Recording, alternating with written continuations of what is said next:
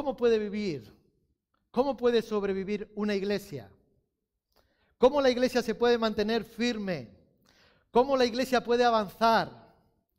¿Cómo la iglesia puede permanecer? Yo he utilizado una palabra, que es la palabra de sobrevivir. ¿Cómo puede sobrevivir una iglesia?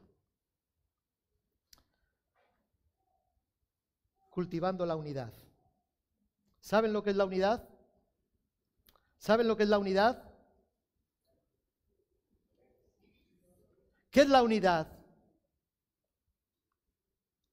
Una misma cosa, en todos los sentidos, una misma cosa. Cuando estamos juntos, cuando nos unimos, una misma cosa, una misma mente, un mismo pensamiento, una misma actitud, un mismo amor. Vamos a leer en Filipenses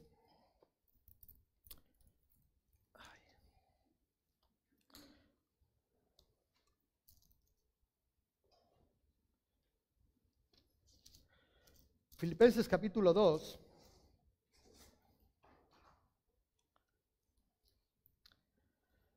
Desde el versículo 1. Amén. Aleluya. Por tanto, si hay alguna condenación en Cristo, si algún consuelo de amor, si alguna comunión del Espíritu, si algún afecto entrañable, si alguna misericordia, completad mi gozo, sintiendo lo mismo teniendo el mismo amor, unánimes, sintiendo una misma cosa. Nada hagáis por contienda o por vanagloria, antes bien con humildad, estimando cada uno a los demás como superiores a él mismo, no mirando cada uno por lo suyo propio, sino cada cual también por lo de los otros. Amén. Que el Señor bendiga su palabra en esta mañana. Aquí vemos que el apóstol Pablo de alguna manera y bueno, y en, otros lugares, en otros textos, en otras cartas, eh, y concretamente en la carta de los filipenses, expresa, ¿verdad? La alegría que él sentía, el gozo que él sentía de ver a los filipenses, ¿verdad? Cómo eran, eh, cómo avanzaban, cómo seguían, ¿verdad? Cómo permanecían, ¿verdad? Y los filipenses estaban, eh, tenían dones, tenían talentos, ¿verdad? Tenían una serie de cualidades que les hacían eh, que producían gozo, cuando Pablo miraba y veía y observaba la iglesia de, Filipos, le mostraba gozo, le, veía gozo, ¿verdad? Y se gozaba al verles. Pero al mismo tiempo les estaba diciendo que no estaban completos. Al mismo tiempo les estaba diciendo que algo les faltaba. Por eso dice, completad mi gozo, sintiendo una misma cosa como, como acabamos de leer. Algo les le faltaba para llegar a cumplir, digamos, las expectativas de Dios y también las suyas propias, las, del apóstol Pablo. Si leemos un poquito más atrás, en el capítulo 1, versículos 3 en adelante al 6, dice, doy gracias a mi Dios siempre que me acuerdo por vosotros. Pablo estaba agradecido de los filipenses, sentía gozo por los filipenses siempre en todas mis oraciones rogando con gozo por todos vosotros, porque vuestra, por vuestra comunión en el Evangelio, desde el primer día hasta ahora, Pablo reconocía la fidelidad, conocía las, eh, eh, la iglesia de Filipo, cómo había permanecido, ¿verdad? Cómo tenían una serie de cualidades que les habían hecho permanecer hasta ese tiempo, ¿verdad? Y luego dice en el versículo 6, estando persuadido de esto, que el que comenzó en vosotros la buena obra, la perfeccionará hasta el día de Jesucristo. Y yo te quiero profetizar en esta mañana, iglesia, que el que comenzó en ti la buena obra la va a perfeccionar hasta el día de Jesucristo. Amén. Si lo crees, créelo porque así va a ser. ¿Sí? Ahora, mirando la lista de arriba, todas las virtudes especiales, todas las virtudes espirituales que tenían los, los, los filipenses, ¿verdad? Eh, como creyentes, pero hasta ese momento les quedaba algo, les faltaba algo, ¿verdad? Algo que Pablo le dice para que pueda alcanzar mi gozo, para que mi gozo sea completo. Jesús expresaba también, recuerdan cuando eh, se le acercó un joven, joven rico, ¿sí? Vamos a leerlo. Dice que al salir, ahí en el, en el, Evangelio de Marcos 17, dice, al salir para seguir su camino, vino corriendo e hincando la rodilla delante de él le preguntó, este era un joven príncipe, un joven rico. ¿sí? Maestro bueno, ¿qué haré para heredar la vida eterna? ¿Qué haré para heredar la vida eterna? Preguntas trascendentales, preguntas de vida. ¿Qué haré? ¿Y qué le contestó Jesús? Bueno, Jesús le dijo, los mandamientos conoces. No robarás, no matarás, no hurtarás, no dirás falso testimonio, no defraudes, honra a tu padre, a tu madre. Entonces él le respondió y le dijo, bueno, mira, yo todo esto lo he guardado desde mi juventud, desde mi niñez. Lo he guardado porque lo he mamado en casa, porque me lo han enseñado, porque mis padres me transmitieron. Lo que la Torá dice, que cuelguen la ley en las paredes y se las enseñes a tus hijos. Y yo he guardado todos esos mandamientos y los he puesto por obra hasta el día de hoy, los he guardado. Entonces Jesús, dice el texto, que mirándole, le amó. ¿Sabes que Jesús te ama? Yo sé que Jesús me ama a mí también. Y a veces me imagino a Jesús mirándome así con cara de amor. Qué bien, siga adelante, hijo. Siga adelante, hija. ¿sí? Una cara de amor que solamente Jesús tiene. Pero luego a continuación me dice, ojalá mi gozo sea completo. Quiero que mi gozo sea completo. Sigue adelante. Ahora, lo que a él le dijo, vende todo lo que tienes y dáselo a los pobres y tendrás tesoro en el reino de los cielos. Pablo le estaba diciendo a los filipenses que tenían una serie de virtudes como este joven una serie de cualidades espirituales que ellos estaban poniendo en práctica y que era notorio en la iglesia. Y eso provocaba gozo en Pablo, pero decía, quiero que mi gozo sea completo. Hay que ir a más. Te lo digo, una cosa te falta. Una cosa te falta. ¿Estás ya completo? Nos falta algo. ¿Qué te falta a ti? Hoy trabajas para conseguir eso que te falta Hoy trabajas y te esfuerzas para darle al Señor eso que te está pidiendo. Y mañana te das cuenta porque te haces un poquito más pequeño. Porque la vida del cristiano, del creyente, es así. No va para arriba, sino que va para abajo. Porque es necesario que Él crezca y yo muengue. Y a medida que nosotros caminamos en el Señor, avanzamos en el Señor, nuestra vida cristiana, vamos creciendo, vamos avanzando, ¿sí? Nos hacemos más pequeñitos. Y es como que nos empezamos a ver más situaciones. ¿Recuerdan la vida de Pablo? Pablo comenzó siendo ¡Wow! ¿Quién era Pablo? Era impresionante. Tuvo una revelación, pero recuerden que mataba a cristianos, que perseguía a cristianos, que encarcelaba a cristianos, que consentía la muerte de cristianos. Allí estuvo la muerte de Esteban y consintió. ¿Sí? Y decía al principio de su ministerio, yo soy apóstol, no de hombre ni por hombre, sino por la gracia de Dios. ¿Sí? En otra ocasión cogió al apóstol Pedro. Pedro, que fíjate quién era Pedro. ¿Recuerdan las palabras que Cristo le dijo a Pedro? Y Pablo le, le dio duro. Si tú como tal pides que se judaice, bueno, lo voy a parafrasear, tú no eres digno. Bueno, le pegó hasta en el carnet de identidad. ¿Sabes cómo acabó Pablo? Para hacerlo cortito. Diciendo, yo soy el peor. Yo soy como un abortivo. Yo no merezco ser llamado apóstol. O sea, a medida que había habido un trato, había ido haciéndose más pequeño, más pequeño, porque cada vez se veía eh, una buena faceta. Había conseguido cosas, sí, pero a medida que avanzaba, Dios le revelaba que había algo que todavía le falta. Porque el problema no está en lo externo, el problema está en el corazón. Amén. El problema está en el corazón. Y Dios quiere sanarnos, quiere llevarnos a lo que Él quiere a cumplir su propósito. Una cosa te falta. Yo te pregunto en esta mañana, iglesia, ¿qué te falta? ¿Qué te falta? Saben los padres, los buenos padres, ¿verdad? Saben reconocer las virtudes que tienen sus hijos. Saben ver que mi hijo es un hijo aplicado, que es un hijo bueno, que es un hijo honesto. A veces tiene algunas cositas, pero es un buen hijo. Trata de honrar a sus padres.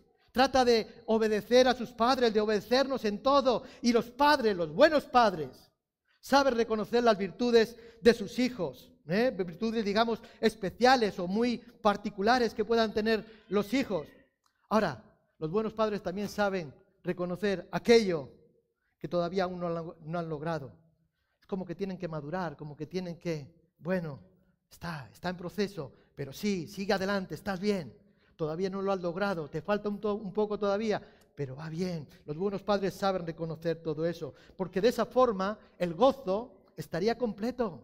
Cuando alcancen ¿verdad? Cuando logren aquello a lo que Dios quiere, su gozo estaría completo. Cuando les ven alcanzar la plenitud espiritual, cuando les ven alcanzar la plenitud moral, emocional. ¿Qué quiere decir? Estamos hablando de felicidad. Estamos hablando de cuando ves a tus hijos felices y en perfección, una buena familia, unos buenos nietos, unos buenos hijos, todo. Dice, wow, mi gozo está completo. ¿Sí? Quizás al principio veía virtudes, pero todavía les faltaban. Pero llega un día en que dice, wow, mi gozo es completo. Pablo entiende que a los filipenses les sobraban virtudes, tenían muchas, por lo menos unas cuantas virtudes. ¿eh? Pero yo creo que les faltaba, y Pablo por lo menos lo, da, lo intuimos ahí en el texto, les faltaba posiblemente la virtud más importante como iglesia, que era la unidad. ¿Saben la unidad? Porque una casa dividida contra sí misma no puede permanecer. No puede permanecer. Entonces, Pablo les está diciendo, vosotros, ustedes, filipenses, tienen muchas virtudes, virtudes especiales, maravillosas, pero todavía les falta algo. Una unidad perfecta. Unidad perfecta. Amén. Vamos a tratar de ver en esta mañana acerca de, eh, de las cosas, de los componentes que son necesarios para la unidad, para lograr que una iglesia pueda sobrevivir. ¿Sabes que la iglesia ha permanecido dos mil años porque ha permanecido unida a pesar de tantas divisiones, a pesar de los pastores, a pesar de circunstancias, ha logrado permanecer porque ha habido una unidad. Amén. Dice el texto, dice, por tanto, si hay alguna condenación, alguna consolación en Cristo, si algún consuelo de amor, si, alguna comunión en el Espíritu, si algún afecto entrañable, si alguna misericordia, o sea, todo está comenzando con un sí. Este sí es condicional. Hay una condición, ¿verdad? O sea, aunque todo comienza con ese sí, o sea, que está expresando una condición de ellos, el verdadero sentido de esto es, digamos, figurado. Pablo estaba dando sentado por sentado lo que ellos tenían. Afecto entrañable, consolación en Cristo, eh, consuelo de amor, comunión en el Espíritu, afecto entrañable, alguna misericordia. O sea, Pablo estaba dando por hecho que todo eso estaba en los filipenses. Amén. Y se lo está diciendo para luego mostrarles lo que le faltaba. Para luego mostrarles lo que le faltaba. O sea, lo que los filipenses habían logrado, ¿qué era? Lo primero, hemos leído, consolación en Cristo. Consolación en Cristo. Mira, hay una palabra que es parácleto o paraquel, paracaleo, no sé si es la una y la otra, pero bueno, parácleto vale también en griego. O sea, llamar al lado de alguien, alguien que se pone a tu lado, especialmente para ayudarte, para ayudarte. ¿Saben que el Espíritu Santo de Dios es el consolador?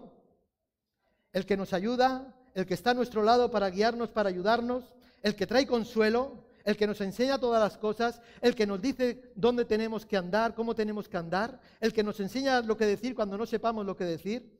El Espíritu Santo está a nuestro lado. Y los filipenses tenían esta virtud consolación en Cristo. O sea, y notemos claro, dice, en Cristo, ¿no? Porque Cristo, porque Cristo está dispuesto a ayudar a los que están necesitados, a los tristes, a los desconsolados, y traerles consuelo, traerles paz, traerles ayuda. Cristo está dispuesto. Amén. La consolación en Cristo. Es como si Pablo estuviese diciendo, he puesto ya aquí mi nota, pues en que Cristo siempre está dispuesto a acompañaros, oh filipenses. Cristo siempre va a estar a tu lado, dispuesto a acompañarte, a consolarte, a ayudarte en tus problemas, a ayudarte en tus necesidades. Que nosotros podamos entender, iglesia, que hay una consolación en Cristo, que Cristo está a nuestro lado. Amén. Y Él nos ayuda, Él nos guía. Y yo creo que eso lo hemos logrado, ¿sí? Como iglesia, como pueblo. Amén. La consolación en Cristo. Ahora, también habla de un consuelo de amor. Un consuelo de amor. Aunque esta palabra consuelo se repite, o sea, eh, en la traducción al castellano es diferente que al original griego. Es diferente. Fíjate, hay una palabra en griego, pues cuando dice consuelo, paramutia. ¿Hay algún griego aquí? Paramutia, no sé si está bien dicho, paramutia. Significa consuelo con una dirección persuasiva.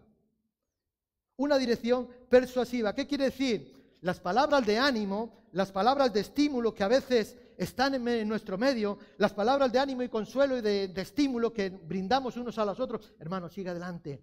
Ah, Dios está contigo, no te desanimes, sigue adelante, ¿verdad? Esas palabras de estímulo y de, de ánimo que nos brindamos, Señor, brindan dirección a una persona que está desorientada y que está desalentada.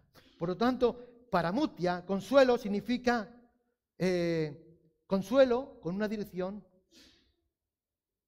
persuasiva. Cuando yo te hablo y te animo, cuando tú me hablas y me animas, me estás persuadiendo a que sigas adelante, a que sigamos adelante, iglesia. Un consuelo de amor. Y esta actitud era algo que se encontraba comúnmente, bueno, que estaba, o sea, muy, muy, muy clara en, en los filipenses. Había sabia dirección en el pueblo, había, había sabia inteligencia espiritual en el pueblo, había consejo sabio, consejo espiritual en medio del pueblo, ¿verdad? Para brindar lo que decíamos, un consejo persuasivo ese consuelo de amor, ese ánimo, ese aliento que la iglesia debe de estar. Amén. La calidad del consejo estaba determinada mayormente por la frase, hemos leído, consuelo de amor.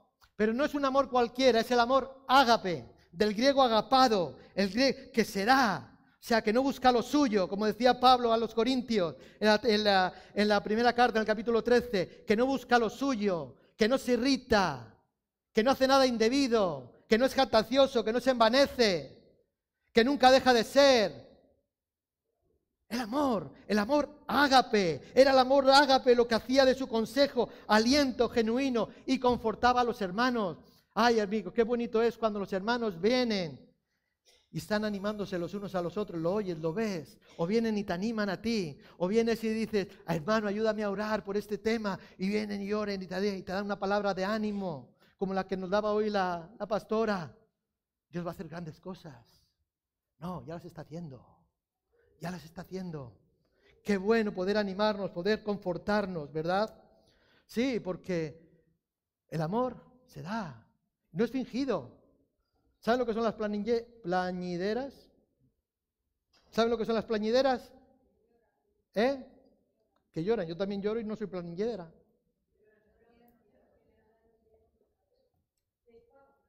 es pagan. Si esto viene del Egipto, del antiguo Egipto, ¿verdad? Porque tenían la costumbre o la superstición, o bueno, la costumbre de que no querían eh, mostrar muestras de dolor cuando, cuando había un muerto. Pues entonces a alguien se le ocurrió que yo como soy el familiar no voy a mostrar muestras de dolor ante mi familiar fallecido, pero le voy a pagar a alguien para que lo muestre. Entonces le voy a dar dinero a alguien para que vaya al funeral y llore, ¿no? sea, no tiene nada que ver, pero llora, ficticiamente. Eso es todo lo contrario. Eso no puede ocurrir en la iglesia. Estamos hablando de consuelo de amor. Consuelo en el espíritu. El amor, el amor de Dios. No es fingido. No es postureo. Tiene que ser real. No somos plañideras. Amén. ¿O hay aquí alguna plañidera? Dice, comunión en el Espíritu. ¿Qué es comunión? Comunión es compañerismo. ¿Sabe lo que es compañerismo? Estar unidos.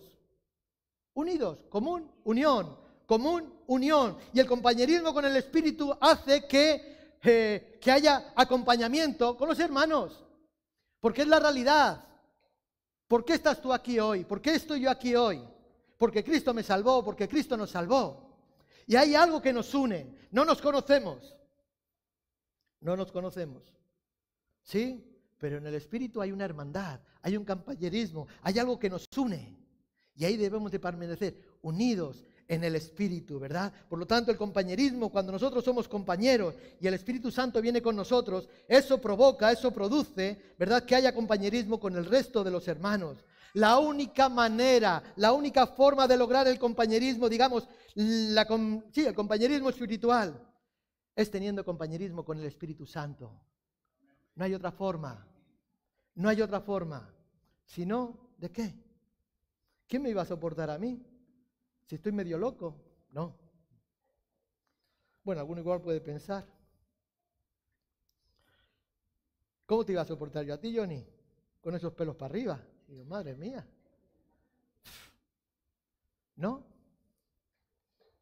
La única manera de lograr el compañerismo espiritual en el Espíritu, la comunión en el Espíritu es teniendo comunión con el Espíritu Santo.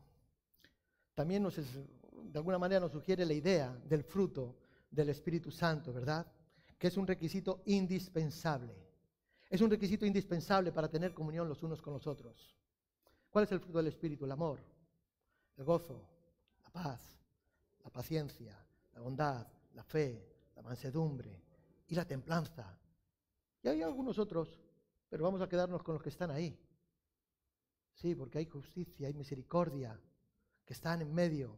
¿Sí? Ahora, eso tiene que estar en medio nuestro. Y si los frutos del Espíritu están en medio del pueblo de Dios, están en ti, están en mí, pero no es que están y están guardados, no, están a flote, va a haber un compañerismo, va a haber una comunión en el Espíritu. Los, los filipenses también hablaban, Pablo les mostraba una de las virtudes, dice que tenían afecto entrañable. ¿Sabe lo que dice el diccionario Strong? Sentir que las entrañas, o sea, sentir lo que las entrañas anhelan. Afecto entrañable es sentir lo que las, que las entrañas anhelan. Traducido es como sentir compasión. ¿Sabe lo que es sentir compasión? Que es lo que en la mayoría de los textos aparece, ¿verdad? Recuerdan a Cristo cuando miró a las multitudes. Dice que Jesús alzó la vista y mirando, vio las multitudes desamparadas como ovejas que no tienen pastor. O sea, tuvo compasión de ellas. Al ver las multitudes, tuvo compasión de ellas porque las vio desamparadas como ovejas que no tienen pastor. Pablo estaba consciente y hasta orgulloso de, de, sus hijos espirituales, de sus hijos ahí en la iglesia de Filipos, ¿verdad? Porque eran capaces de anhelarse, de tenerse en cuenta, de mostrar compasión los unos a los otros, de sentir ese, esa, esa compasión, ¿verdad? llamarse profundamente. Ahora yo pienso y me pregunto si personas que se anhelan, personas que se, que se desean, que se aman de esta forma, como estamos compartiendo, de esta forma entrañable, yo me pregunto, ¿pueden estar divididos entre sí? Recuerden que una casa dividida contra sí no puede permanecer. Esta era una de las virtudes que tenían los efesios, los filipenses, perdón, amor entrañable, mostrar compasión los unos a los otros. Y si queremos que la iglesia sobreviva, permanezca, estas virtudes tienen que estar ahí. Pero también hablaba de una última virtud, la misericordia. ¿Hay misericordia? ¿Eres misericordioso? ¿O eres justo y tajante, que no pasas una? Misericordia, dice el diccionario, virtud que inclina el ánimo a compadecerse de los trabajos y miserias ajenos compadecerse de los trabajos y las miserias ajenos. O sea, nos inclina el ánimo, nos muestra, nos, nos, nos compunge y nos lleva a actuar. Misericordia, ¿no? Bienaventurados los misericordiosos, porque ellos alcanzarán misericordia.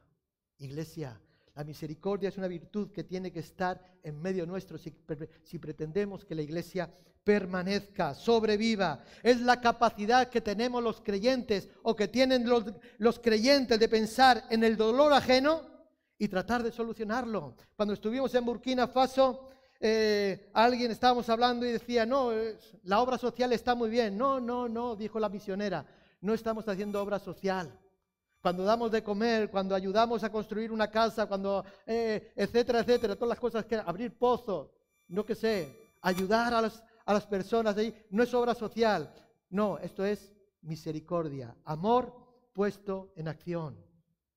Y por lo tanto la misericordia tiene que estar en nuestro medio, en la iglesia, si pretendemos que la iglesia sobreviva. Pensar en el dolor ajeno, dolerte con aquel que duele, ponerte en su lugar y hacer algo para tratar de aliviar ese dolor. Que tuve hambre y me diste de comer. ¿Cuándo lo hicimos, Señor? Cuando a uno de estos pequeños que tuvieran hambre se lo hicisteis. A mí me lo hicisteis, dice el Señor. ¿Me siguen? La misericordia tiene que estar en la iglesia. Ahora, Pablo dijo, completad mi gozo. Volvemos al principio. Una cosa te falta. algo os falta, completad mi gozo, todo esto está muy bien, pero algo más, algo más. ¿Qué le dice? Versículo 2.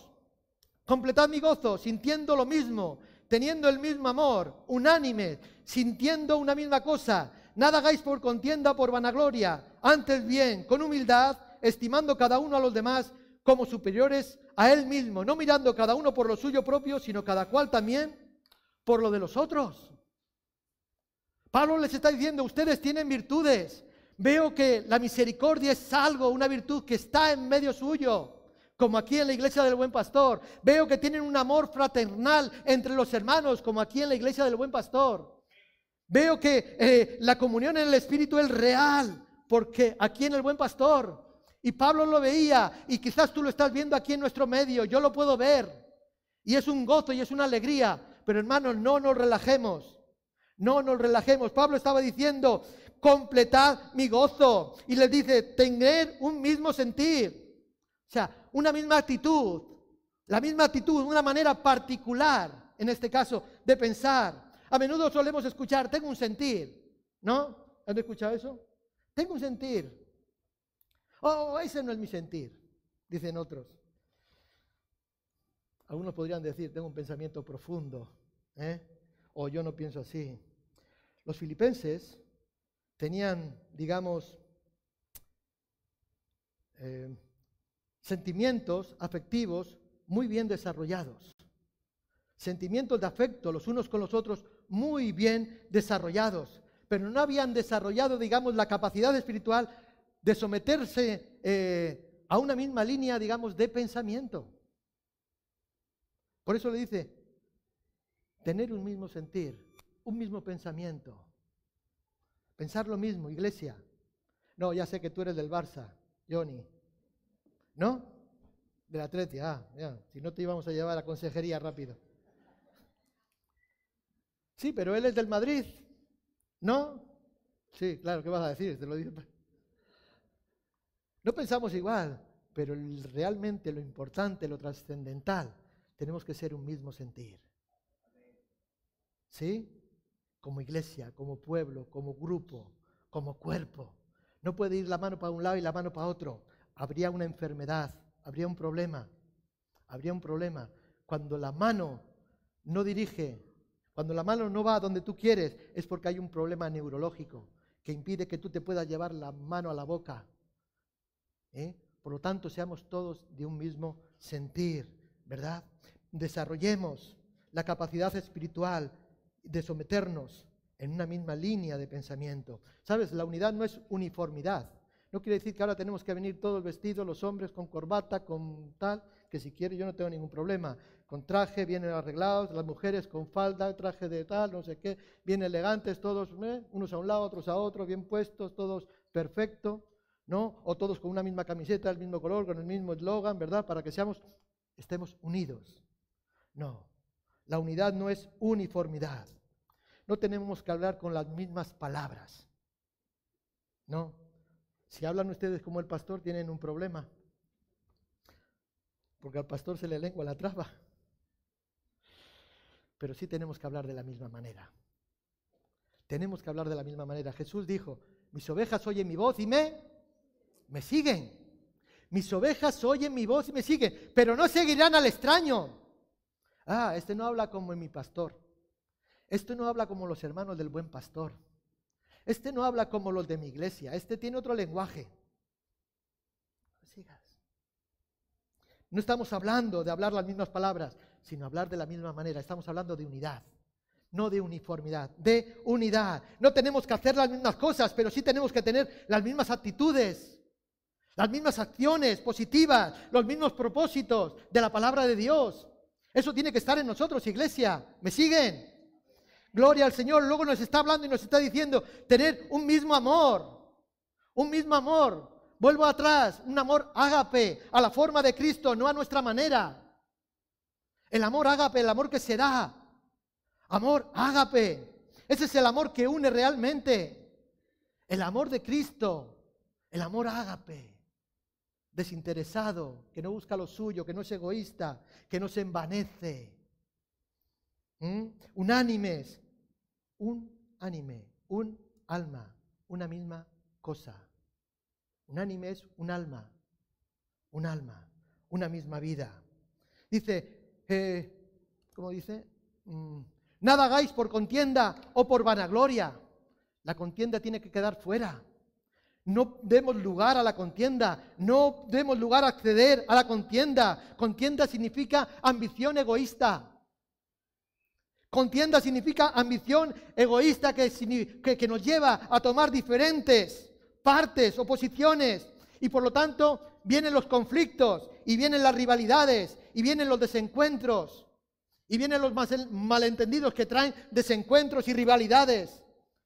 No, no aceptemos la conciencia, no demos lugar a la conciencia. Nada hagáis por contienda o por vanagloria. ¿Recuerdan el apóstol Santiago? Ahí en el capítulo 3 de, de la carta del apóstol San Pablo dice, ¿quién es sabio y entendido entre vosotros? Muestre por la buena conducta sus obras en sabia mansedumbre, pero si tenéis celos amargos y contención en vuestro corazón, no os jatéis ni mintáis contra la verdad. Porque esta sabiduría no es la que desciende de lo alto, sino es terrenal, animal y diabólica, porque donde hay celos y contención, allí hay perturbación y toda, toda obra perversa. Pero la sabiduría que el de lo alto es primeramente pura, pura, aleluya, pura. Después es pacífica, después es amable, después es benigna, después es llena de misericordia y de buenos frutos, sin incertidumbre ni hipocresía. Y el fruto de justicia se siembra en paz para aquellos que hacen la paz. Nada hagamos por contienda, perdón, o por vanagloria. Santiago está usando el mismo término. O sea, él está diciendo, ustedes tienen virtudes. O sea, lo mismo que decía Pablo, las grandes virtudes no es suficiente. No es suficiente. La sabiduría espiritual, el conocimiento espiritual es lo que hace a los cristianos que estén perfectamente, que estemos perfectamente unidos. Amén. Muchas veces la contienda está impulsada por la vanagloria. Por la vanagloria. Oh Señor, la presunción. Mm. La presunción, que es lo contrario a la fe. El orgullo, el padre de todos los pecados. La manera para lograr evitar conciencias, la manera para lograr evitar rivalidades en medio del pueblo, siendo humildes, siendo humildes. Sabes que alguien siempre se tiene que bajar. Yo quiero ser de los que se bajan.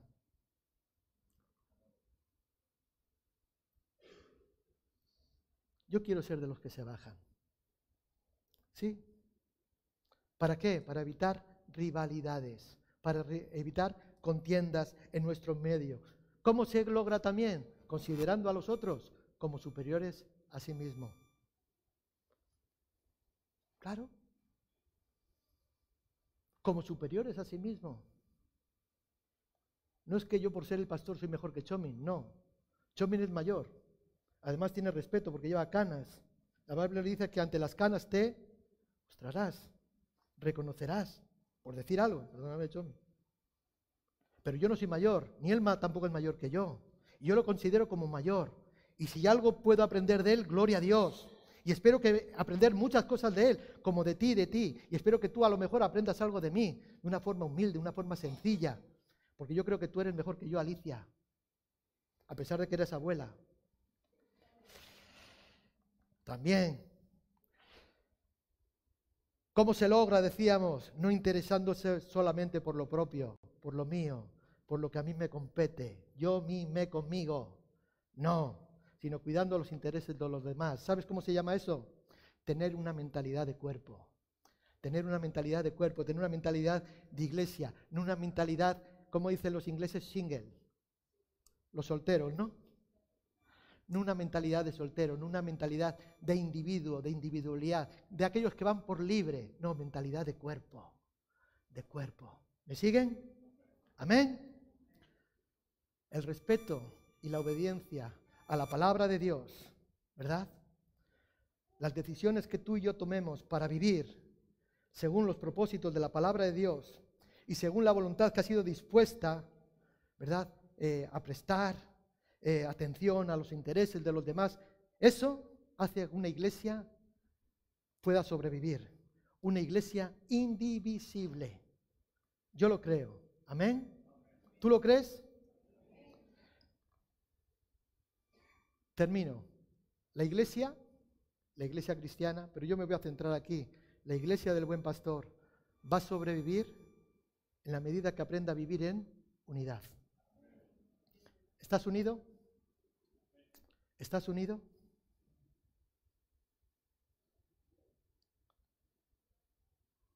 Pregúntaselo a la persona que está a tu lado, diles, ¿estás unido a la iglesia? ¿Estás unido al cuerpo? Pero pregúntaselo, no tengas miedo. Pregúntaselo. Alguno dice, bueno, yo es que hoy vengo de visita, hoy tal. No, somos el cuerpo de Cristo.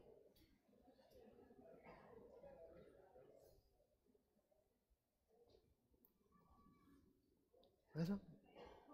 ¿Ya está esto? ¿Está, está aquí? Este, Ángel.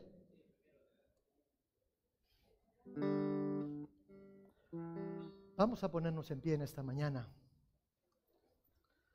Hemos hablado de la unidad. Yo creo que la unidad es necesaria para que la iglesia permanezca.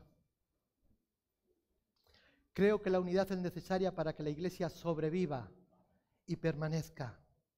Que podamos estar juntos los unos con los otros. Que podamos estar unánimes, un mismo sentir, un mismo pensamiento. En lo que es trascendental, ustedes me entienden, ¿sí? Estemos unidos.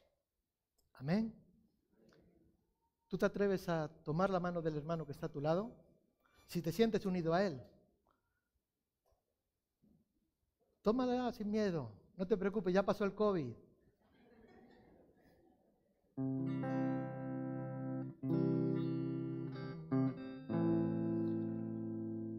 Voy a pedir algo más. Si las puedes levantar. No te canses mucho igual. Qué bonito se ve desde aquí. La iglesia unida. Hay una alabanza que dice, unidos, unidos, en su nombre, unidos. En Jesucristo tendremos paz y amor. ¿Sí? En su nombre iremos y el mundo conocerá de su amor. Amén. ¿Qué les parece si lo cantamos?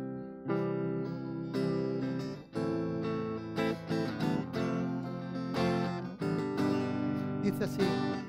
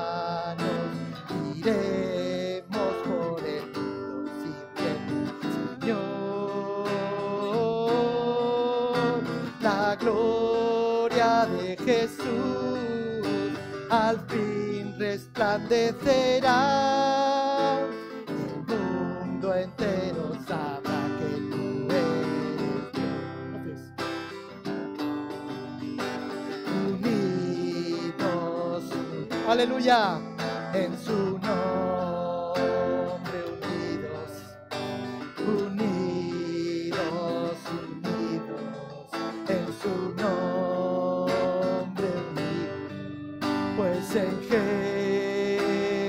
Jesucristo paz de amor en Jesucristo, paz de amor tendremos, unidos, siempre unidos, tomándonos de las manos, iremos por él, siguiendo al Señor, la gloria de Jesús al fin resplandecerá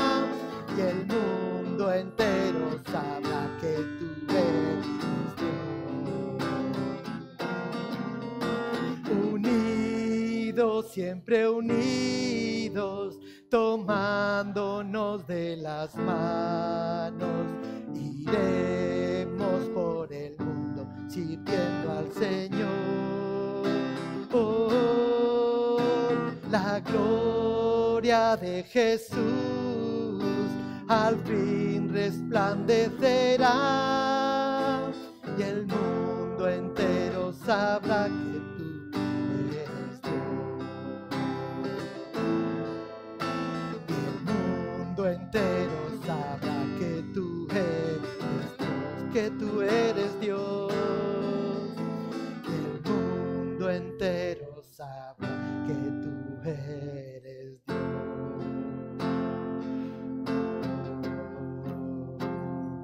Sí, Señor. Tú nos enseñas en tu palabra. Tú nos enseñas en tu palabra, oh Dios.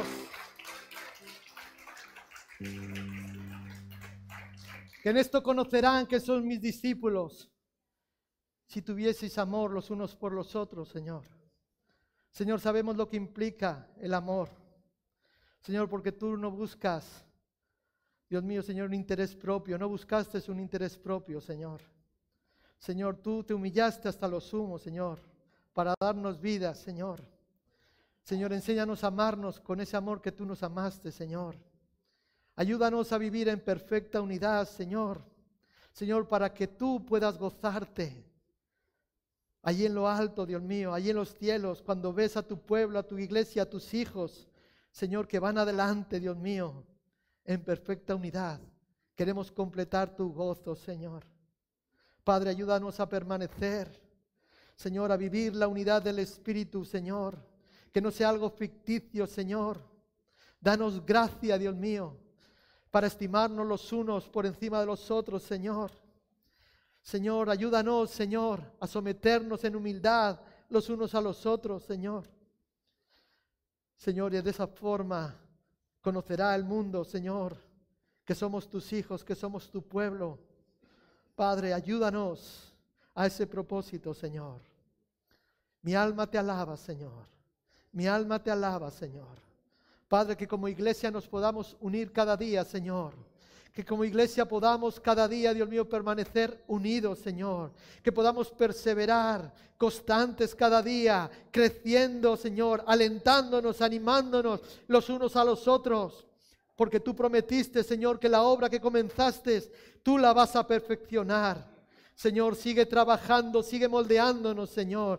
Como iglesia, como pueblo tuyo, Dios mío, quita toda aspereza, Señor. Quita toda arruga, Dios mío. Limpia toda mancha, Señor. Porque tú vienes a por una iglesia, Dios mío. Porque tú vienes a por tu novia, Señor. Y tu novia, como cantamos hoy, Dios mío, tiene un vestido limpio, de lino fino, limpio y resplandeciente, Señor. Señor, quita toda aspereza, toda arruga, toda mancha en medio de tu pueblo, Señor. Oh Padre, queremos completar tu gozo. Oh, ayúdanos, Señor. Ayúdanos cada día a vivir, Señor, en unidad, en un mismo sentir, en el mismo consuelo de amor, Señor, con un afecto entrañable los unos por los otros, Señor, mostrando compasión y misericordia, Señor. Ayúdanos, Señor, que los frutos del Espíritu Santo que tú nos diste, Señor, sean, Dios mío, Señor, notorios en nuestro medio, Señor. El gozo, el amor, la paz, la fe, la bondad, la mansedumbre. Oh, Dios mío, ayúdanos, Señor, a fructificar para ti. Te doy gracias, Señor. Gracias sabiendo que tú siempre nos oyes. A ti sea toda la gloria y toda la honra. Amén. Amén. Y amén. Aleluya.